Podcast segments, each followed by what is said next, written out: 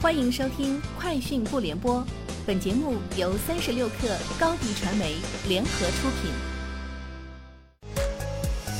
网罗新商业领域全天最热消息，欢迎收听《快讯不联播》。今天是二零二二年四月二十四号。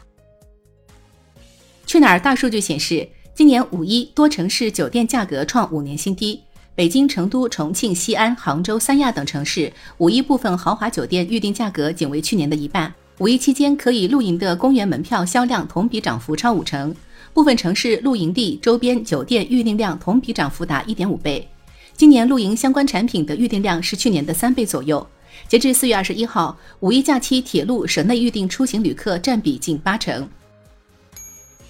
OPPO K 十系列超次元新品发布会正式举行，OPPO K 十及 OPPO K 十 Pro 两款游戏旗舰新品亮相，一千九百九十九元起售。据了解，OPPO K 十系列配备旗舰性能芯片，其中 OPPO K 十搭载全球首发的 MediaTek 天玑八零零零 Max 五 G 移动平台，该平台采用四加四八核 CPU 架构设计，最高主频达两点七五 G 赫兹。OPPO K 十 Pro 搭载高通骁龙八八八五 G 移动平台。有媒体报道称，虎牙近日整体大裁员。此报道还显示，斗鱼近期也在开启裁员行动。有内部人员介绍称，斗鱼直播整体裁员百分之三十。对此消息，虎牙表示暂无回应，斗鱼则表示信息不实，没有大面积裁员，只有一些正常的人员优化调整。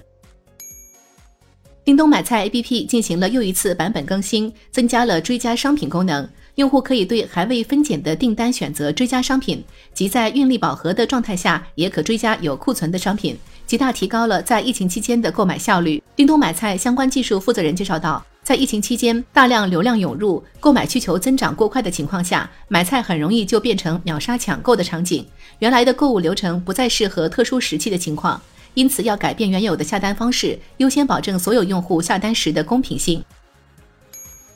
小马智行宣布中标广州市南沙区二零二二年出租车运力指标，这是国内首个颁发给自动驾驶企业的出租车经营许可。中标通知明确，允许符合广州市智能网联汽车示范运营安全技术要求的自动驾驶车辆提供出租车经营服务。这意味着自动驾驶车辆正式纳入一般车辆的运输经营与管理范畴内，采用国家统一出租车规范化管理，是自动驾驶行业推进技术商业化进程的重大突破。同时，小马智行也是首个在北京和广州均获准落地商业化 Robotaxi 服务的公司。已进入苹果 iPhone OLED 面板供应商行列的京东方，被预计在今年将为苹果供应三千万块 OLED 面板。报道中称，由于显示驱动芯片短缺，加之消息人士透露良品率方面似乎也存在问题，京东方今年向苹果 iPhone 提供的 OLED 面板数量很难达到他们四千万块的最高标准。